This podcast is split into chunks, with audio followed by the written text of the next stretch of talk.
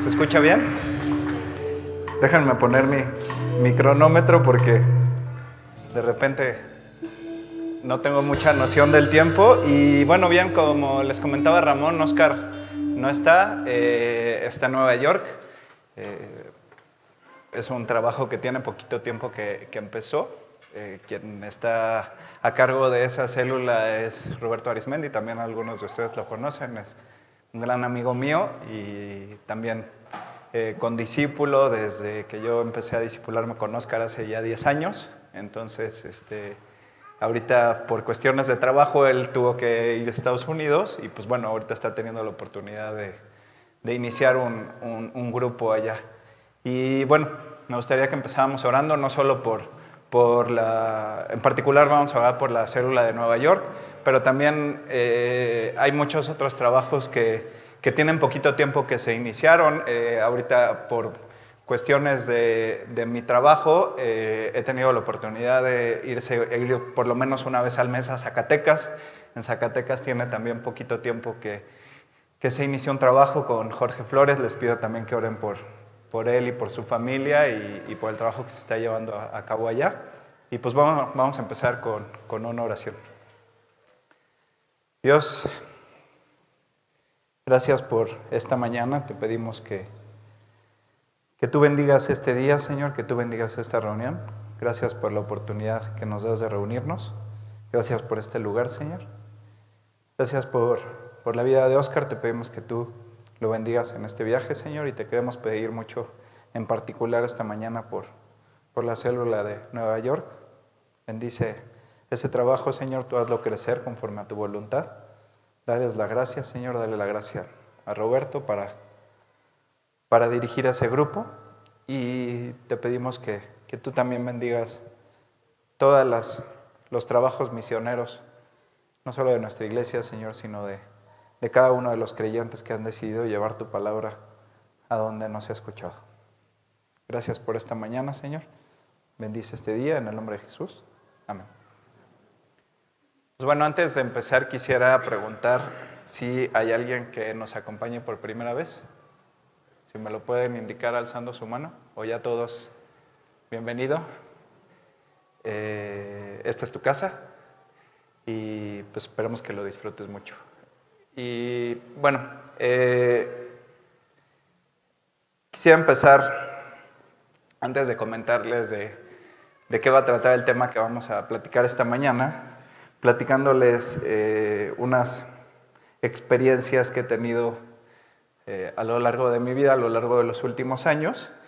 Y bueno, estos, eh, a manera de introducción, quiero platicarles cuatro consejos que recibí de cuatro diferentes personas.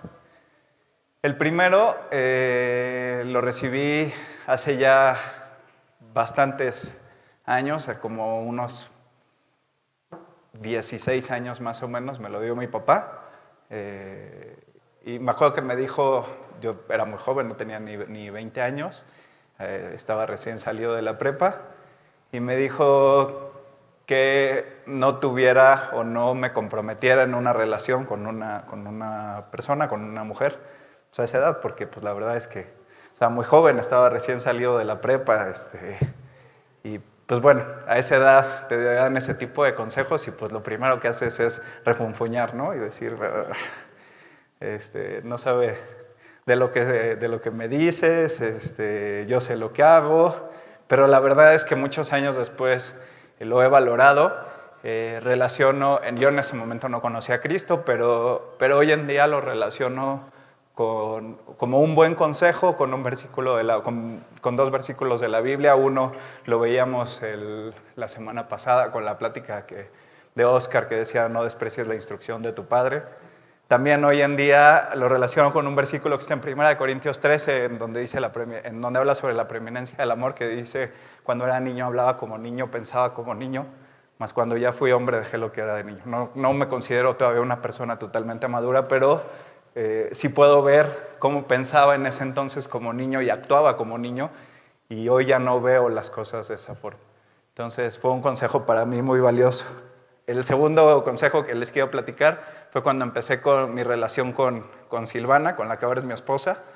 Y eh, bueno, si algunos de ustedes han tenido la oportunidad, de, sé que sí hay personas aquí que, que, han tenido esa oportunidad de haber estado cercanos a Oscar como maestro, como pastor, al iniciar eh, una relación sentimental y después llegar al matrimonio, hay un versículo que Oscar eh, recomienda mucho y a mí se me hace increíble, que es la última parte del versículo 7 eh, del capítulo 2 de Cantares, que dice que no despertéis ni hagáis velar el amor hasta que quiera.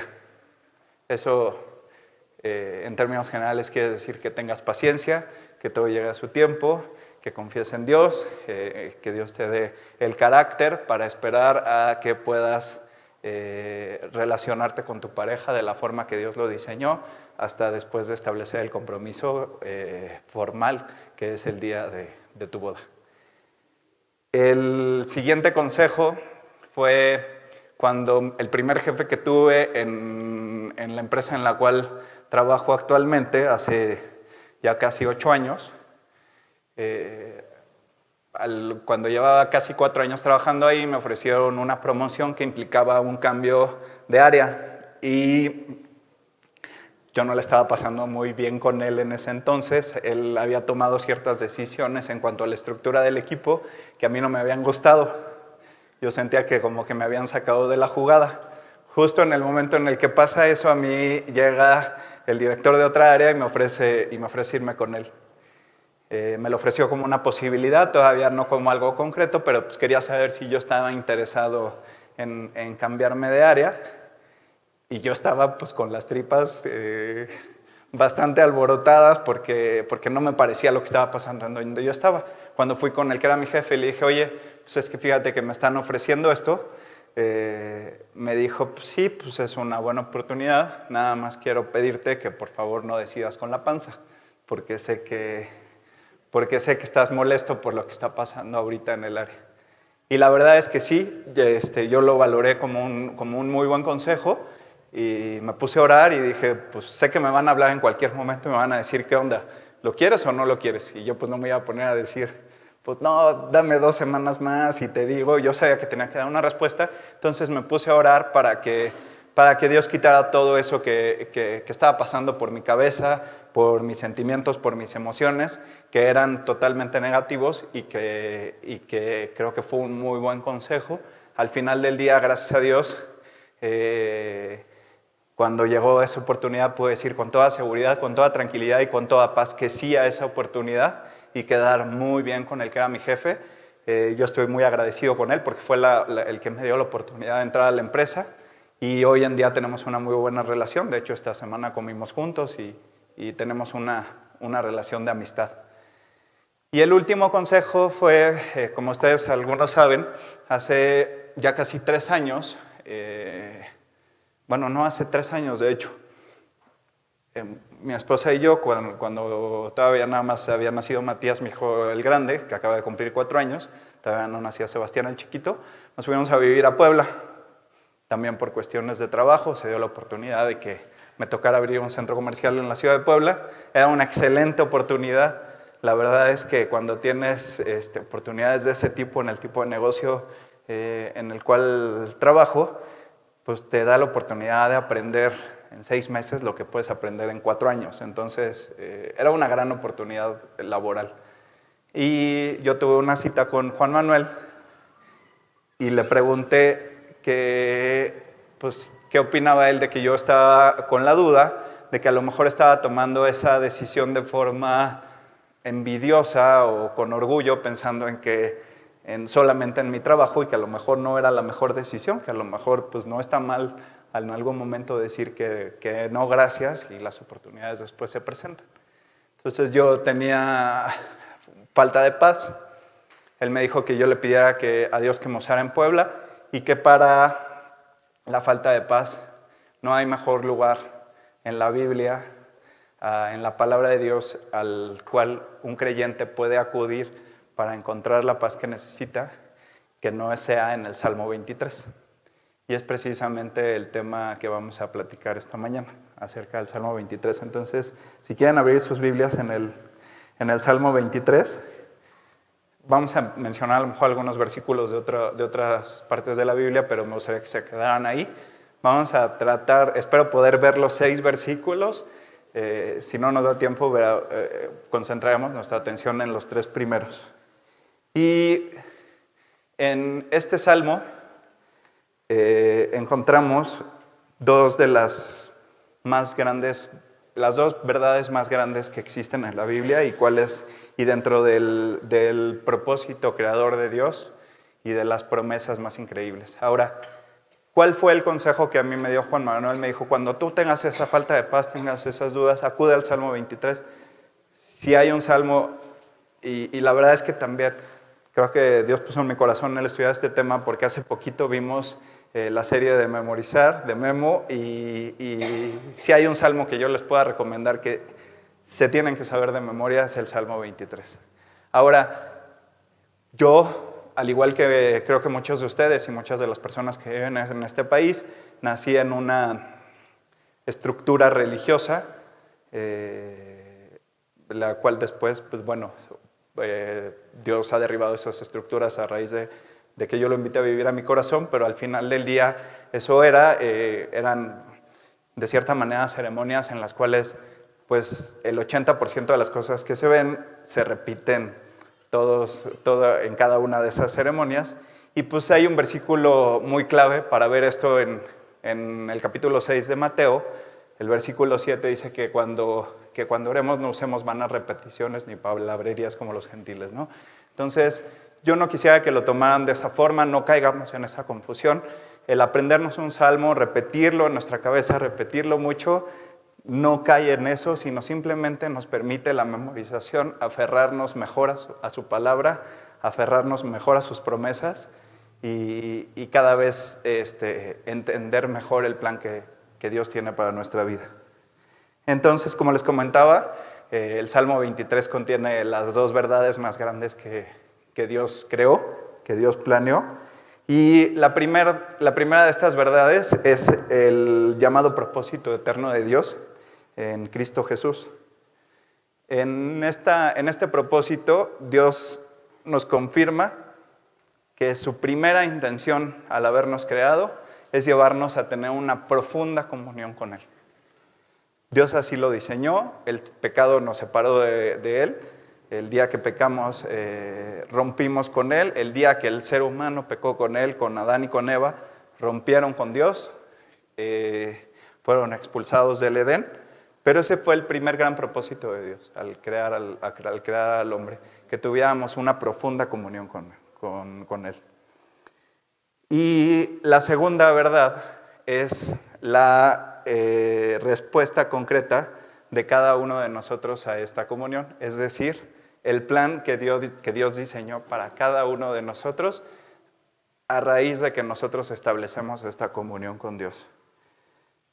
El autor para que no suene a crimen, pero el autor material de este salmo, porque realmente el autor es Dios, pero bueno, a quien Dios utilizó para, para escribirlo, para redactarlo, fue a David, al rey David.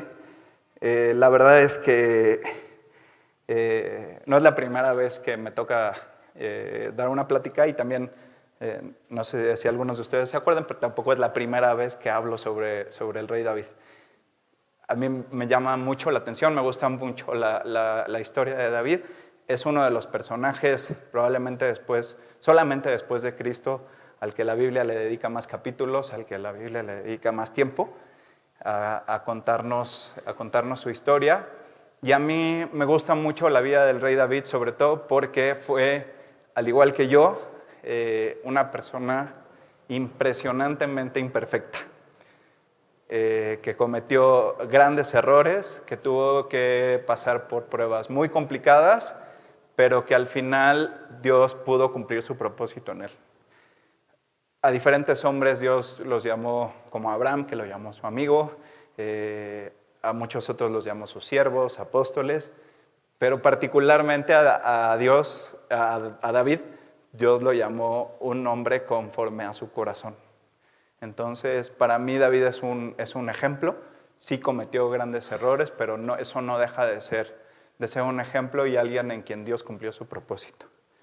Em, no es fácil entender inmediatamente eh, cuáles son las cosas que en nuestra vida son un obstáculo para Dios y eh, pues nosotros podemos acudir a, acudir a Dios pensando que tenemos cosas buenas, reconociendo que también eh, tenemos cosas malas, pero no es hasta el momento en el que nosotros ponemos delante de Dios nuestra vida por completo, incluyendo las cosas que pensamos que están bien y las que están mal. Tenemos que poner a sus pies las cosas, absolutamente todo. Eh, él va a decidir cuál de esas cosas eh, son las correctas, no nosotros, y cuáles puede utilizar y cuáles no y cuáles tiene que construir en nosotros, porque al final del día el propósito de poner nuestra vida a sus pies es que Él derribe absolutamente todas nuestras estructuras y las reconstruya desde los cimientos. Una serie de pruebas en la vida de David eh, fue lo que dio pie a, la redacción de este salmo. De hecho, eh, se dice que David no vamos a ahondar en eso, pero David tuvo cinco grandes pruebas en su vida que fueron como sus, que David parecía como que caminaba con cinco muletas, ¿no? Que, sus, que esas cinco pruebas habían sido lo que lo habían hecho el hombre que fue, el hombre que llegó a ser. Y una de las primeras y las, de las más grandes pruebas fue cuando, eh, bueno, el pueblo de Israel nunca había tenido un rey, era gobernado a través de jueces, jueces que, escogidos por Dios, y pues bueno, eran puros altibajos. Entonces, eh, el pueblo de Israel se arrepentía, empezaba a portarse un poco mejor, pero empezaba a portarse mejor porque estaba pasando por una prueba muy fuerte, porque ya los filisteos los habían invadido, porque ya estaban pasando hambre, porque ya les estaba yendo mal. Entonces, eso era el momento en el cual acudían a Dios. Dios escogía un juez que los libraba de esa prueba, salían de la prueba, se moría el juez o dejaba su trabajo y regresaban otra vez a lo mismo. Entonces el pueblo de Israel manifestó, se le ocurrió que la única forma de, que, pudieran ser constantes no era eh, confirmando ni cuidando su relación con Dios, que lo que necesitaban era un rey. O sea, no alguien que nada más este, fuera y viniera, sino alguien que estuviera siempre ahí gobernándolos. Entonces, bien lo dice, se lo dice Dios al profeta Samuel, no te desecharon a ti, me desecharon a mí. O sea, no te desecharon a ti como juez, me están desechando a mí pidiéndote esto. Y el primer rey que, que el pueblo de Israel tuvo, a quien Dios escogió, fue el rey Saúl. Y el rey Saúl falló, el rey Saúl eh, pecó, el rey Saúl no confió en Dios, eh, desobedeció a Dios y Dios tomó la decisión de quitarle el reino y traspasarlo a David. David en ese momento ya trabajaba con Saúl era uno de sus soldados. Eh, David ya había demostrado su fe y su confianza en Dios al, haber derrotado a Goliat, este gigante de los filisteos. Y trabajaba para Saúl porque pues, Saúl se había, Dios se había apartado de él y, David tocaba el arpa. Entonces eh, era como el músico, como la persona de compañía de Saúl, porque le tocaba el, arpa y pues Saúl se tranquilizaba con esto. Y, este, y además era un soldado del ejército de, de, Saúl. Cuando Saúl se da cuenta de que Dios había tomado la decisión de traspasar su reino a David, pues empiezan a surgir una serie de sentimientos negativos en contra de él, como envidia, orgullo, e incluso trató de matarlo un par de veces.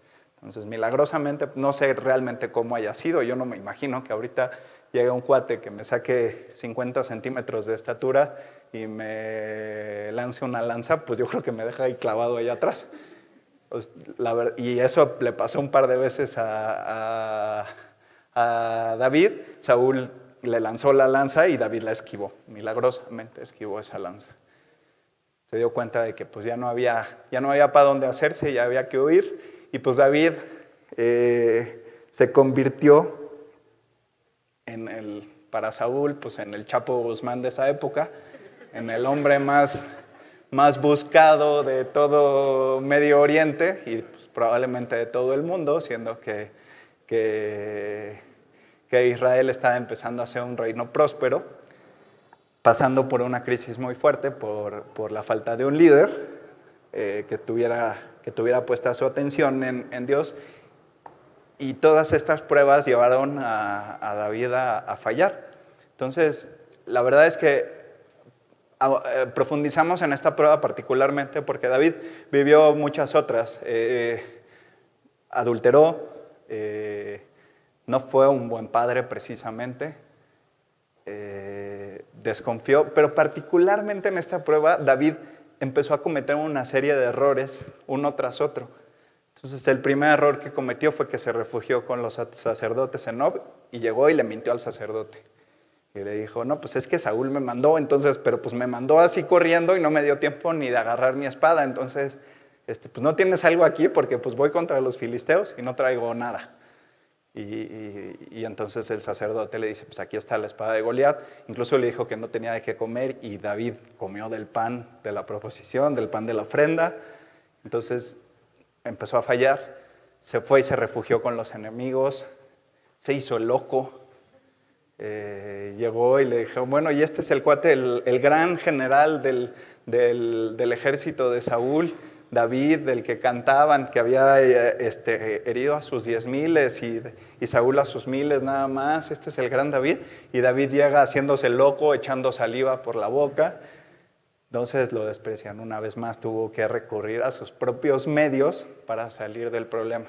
Hasta que, bueno, ya la situación se volvió tan complicada que, David tuvo que huir, tuvo que irse al desierto, meterse en cuevas, y pareciera que en esta circunstancia ya tan complicada de la prueba de David, totalmente en el exilio, escondido en pruebas, él empieza a recobrar su confianza en Dios, empieza parecía que hay un parteaguas ahí en la vida de David y se da cuenta que tiene que regresar al, punto de confiar en Dios, de entregarle su vida, de poner los ojos en Jesús.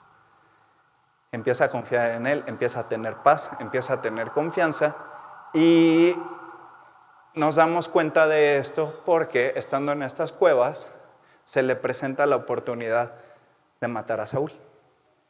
Él está escondido, Saúl entra a una de estas cuevas buscándolo, no se da cuenta que ahí está David y, sus compañeros. Y pues los compañeros, así como de, pues, ¿qué esperas? Ahí está, o sea, ya está en bandeja de plata. Y Saúl dice, y David dice, no, no voy a extender mi mano contra el ungido de Jehová. La venganza no es mía, esto no es lo que Dios quiere y yo no lo voy a hacer. Yo no voy a actuar conforme a mis emociones, yo no voy a actuar conforme a mi orgullo, yo no voy a actuar conforme a mi desesperación ni conforme a todo lo que estoy viviendo. Voy a actuar conforme a la voluntad de Dios. Yo no voy a hacer algo que vaya en contra de la voluntad de Dios. Es por eso que nos damos cuenta que David empieza a recobrar la confianza. Y así fue con cada una de sus pruebas. Poquito tiempo después vuelve a tener la oportunidad de, asesinar a Saúl. Eh, le, tiene que decir al que fue después el general del ejército de, de, Israel con David, que no, que ni se le fuera a ocurrir. Entonces Dios parecía como que eh, no se despertaban porque pues, Dios los, los hizo caer en un profundo sueño a Saúl y a su ejército. Ya estaba tendido en el piso con la lanza a un lado, o sea, otra vez en bandeja de plata. Ya David, te vas a librar de todas tus broncas, lo único que tienes que dejar es este cuate aquí dejado bien estacado en el piso y ya, no, y ya todos tus problemas se van a acabar. Pues sí, pero eso no va conforme a la voluntad de Dios. Entonces tenemos que tener mucha sabiduría para saber eh, en qué momento, en qué momento es conforme a la voluntad de Dios y en qué momento es conforme a nuestras emociones. Y además, el más increíble de todos los planes que tenía Dios conforme a la vida de David es que él planeó que de su descendencia, varios años después, prácticamente 900 años después, naciera el Mesías. De, ambas, de dos hijos suyos, uno fue Salomón y el otro fue eh, Natán, de ambos hijos suyos nacieron eh, José y María, quienes fueron los padres terrenales de Jesús el Mesías. Y bueno, pues vamos a entrar en, materia eh, estudiando el primer versículo. Y el primer versículo dice, Jehová es mi pastor, nada me faltará. David, antes de ser llamado a colaborar con Saúl, a formar parte de su ejército, a formar parte de, sus hombres más cercanos, era pastor. De hecho, cuando, cuando su papá Isaí le dice, oye, ve a ver cómo están tus hermanos, que sus hermanos formaban parte del, ejército de Saúl y que estaban en ese entonces peleando contra los filisteos, los, Saúl, David estaba pastoreando a sus, a sus ovejas, porque era pastor. Entonces sabía perfectamente bien cuáles eran las labores de un pastor y supo perfectamente bien relacionar su relación con Dios como el pastor de sus ovejas. Reconocerse a sí mismo como una oveja, como alguien que necesita en todo momento de la presencia y de la comunión con, Dios. Y así fue como él, como él se consideró. Entonces voltea con Dios y le dice, tú, Señor, eres mi pastor, nada me faltará. Y bueno, pues por ser Dios el pastor de, David, eh, infiere de David que no le ha de faltar ninguna cosa que sea realmente buena para él. No ninguna cosa que él quiera, ni ninguna cosa que él eh, crea que necesite, sino al depositar toda su confianza en Dios, es ninguna cosa que le ha de faltar que sea buena para él, que Dios haya determinado de, de darle. Como decíamos hace un momento, David fue pastor en su juventud, eh, sabía por experiencia propia la preocupación y el afecto que un buen pastor siente hacia su rebaño. Y pues eh, no dudemos que de ahí se desprende el, el sermón de Jesús cuando, cuando dice, yo soy el buen pastor. Y el pastor trae las ovejas al redil y les provee de todo lo necesario. Al considerar eh, David que Dios es su pastor, que el Señor es su pastor, pues puede decir con toda confianza, nada me faltará. Nada de lo que Dios sabe que yo necesito, me faltará. Al considerar con la, la bondad con la que Dios como buen pastor cuida de él, David no tiene ningún motivo para temer a ningún mal en medio de las mayores dificultades y de los más grandes peligros en los que se pueda haber encontrado. Y miren que la verdad es que David sí se encontró en serias dificultades. Sufrió dos intentos de golpe de Estado.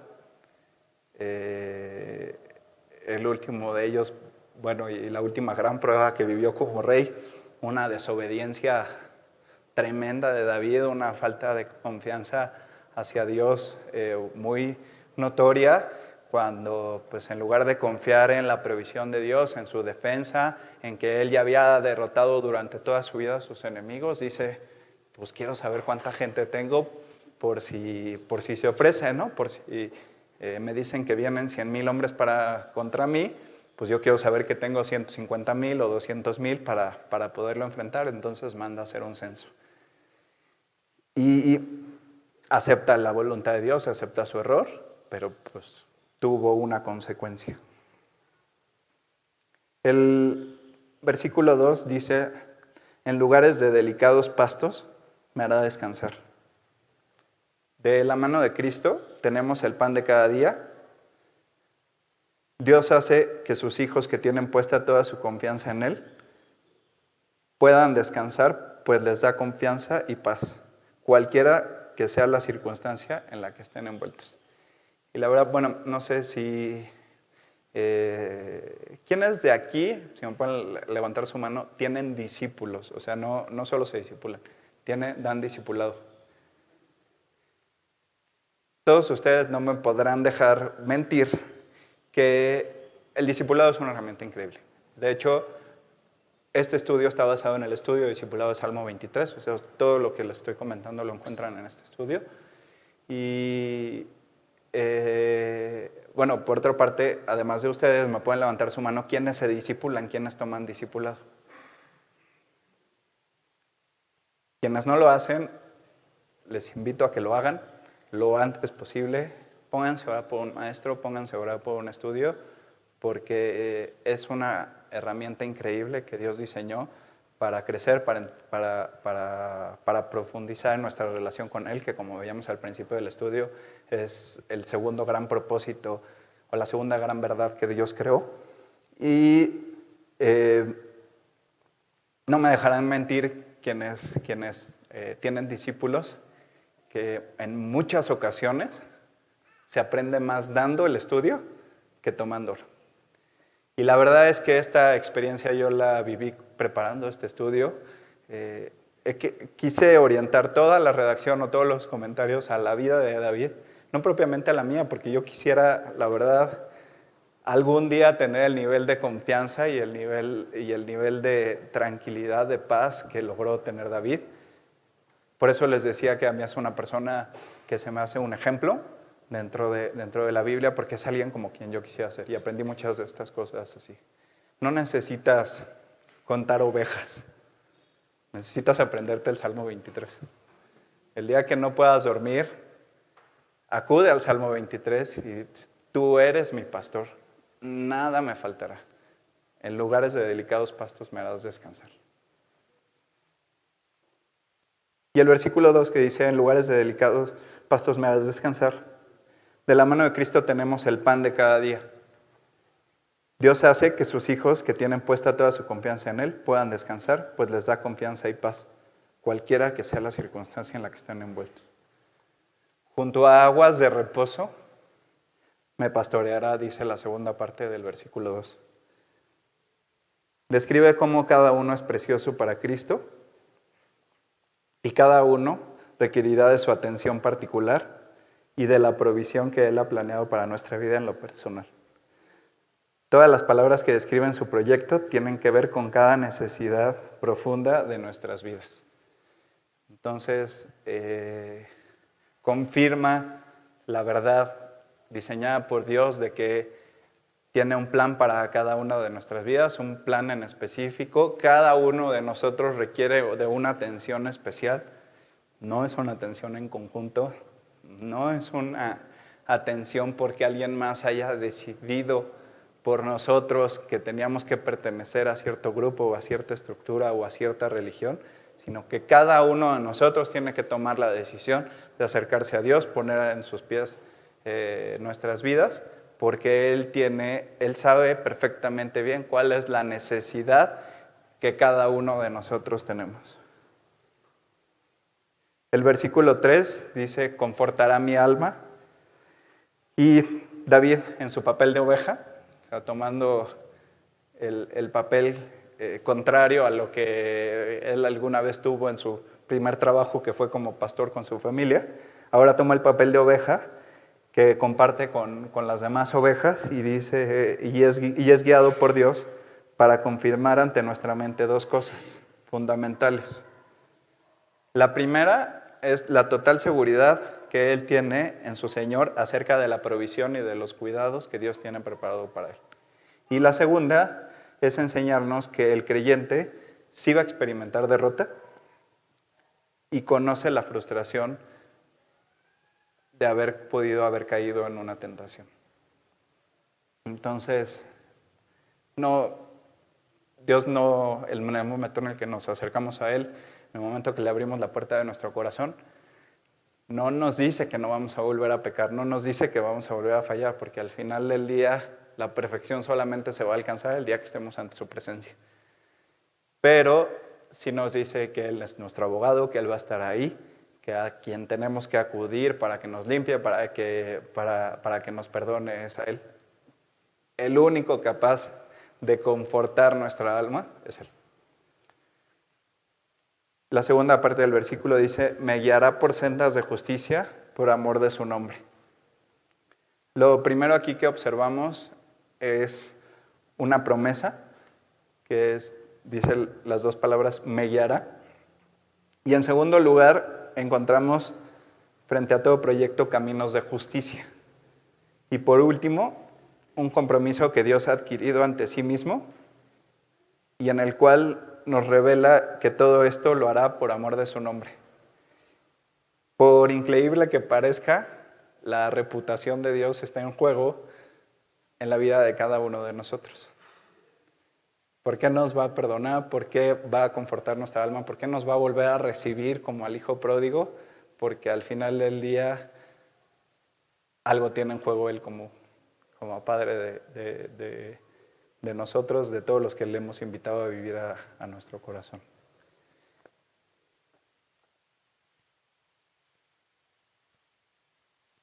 Los últimos, y le quiero pedir al worship si puede pasar. El versículo 4 dice, aunque ande en valle de sombra de muerte, no temeré mal alguno, porque tú estarás conmigo. El temor más grande que tiene el ser humano en general es el temor a la muerte. Y aquí no dice, aunque me muera, aunque ande lo más cercano que yo pueda percibir a la muerte, o sea, en valle de sombra de muerte, no temeré mal alguno. O sea, aunque esté cercano al temor que naturalmente tenemos todos los seres humanos, no vamos a estar solos. Tu vara y tu callado me infundirán aliento. La vara, cada, los pastores, incluso hoy en día en Palestina todavía hay muchos pastores que utilizan la vara y el callado. El callado es el palo ese que se ve como, como circular al final. Y este no es un palo tan sólido como la vara. La vara sirve para alejar el peligro eh, la vara sirve para agitarla y llevar otra vez de, nuevo a las ovejas al redil. Y el callado sirve para que el pastor se apoye para poder caminar y para dar, todas las instrucciones que tiene que dar.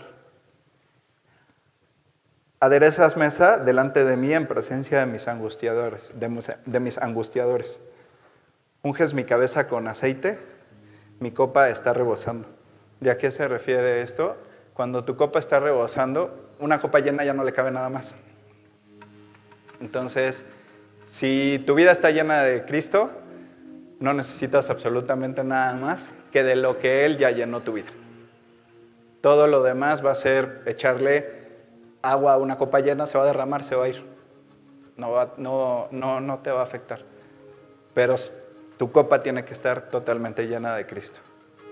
Ciertamente el bien y la misericordia me seguirán todos los días de mi vida, y en la casa de Jehová moraré por largos días. Como les decía, no es una vana repetición, es aferrarnos a todas las promesas del, del Salmo 23, es aferrarnos a, a Cristo como la única fuente de confianza, de seguridad, de tranquilidad, como nuestro pastor como, como, el, como el único lugar al que debemos acudir. No necesitas, como les decía, no necesitas contar ovejas si no, si no puedes dormir. Necesitas aferrarte a, a las promesas de Cristo, que están en el Salmo 23. Este es el más grande lugar de paz que hay. Vamos a orar.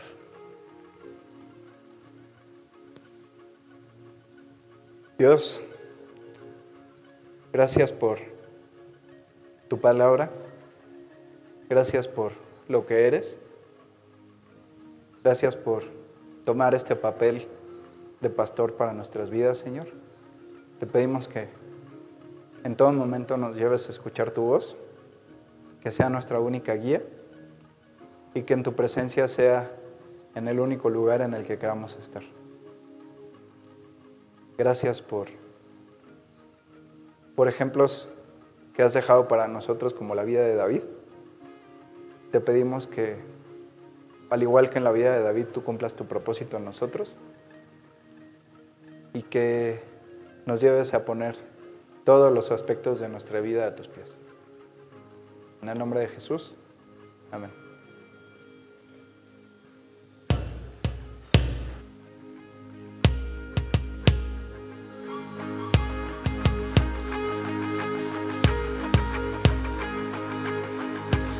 Cada sueño que tanto anhelé lo entrego hoy ante tus pies. esos momentos que me desvié. Sé que no cambian lo que en mí ves. Llegué cansada de tanto luchar. En tu presencia quiero descansar. Poderoso Rey vencedor. No importa lo que enfrente, aquí estarás. Aun cuando no se mueven los montes frente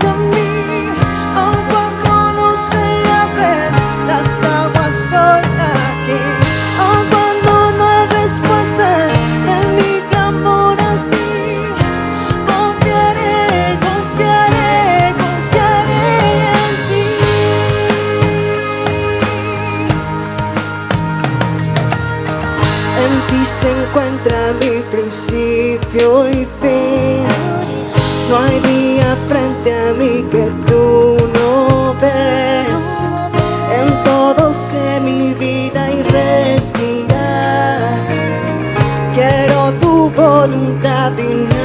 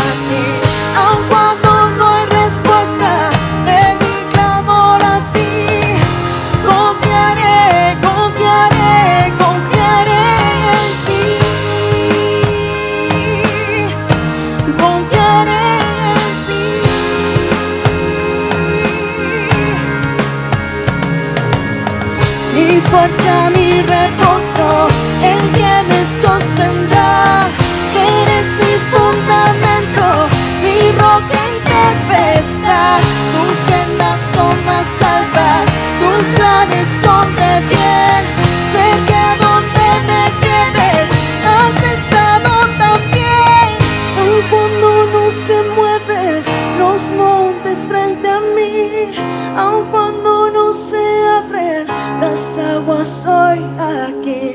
Aun cuando no hay respuesta de mi clamor a ti, confiaré, confiaré, confiaré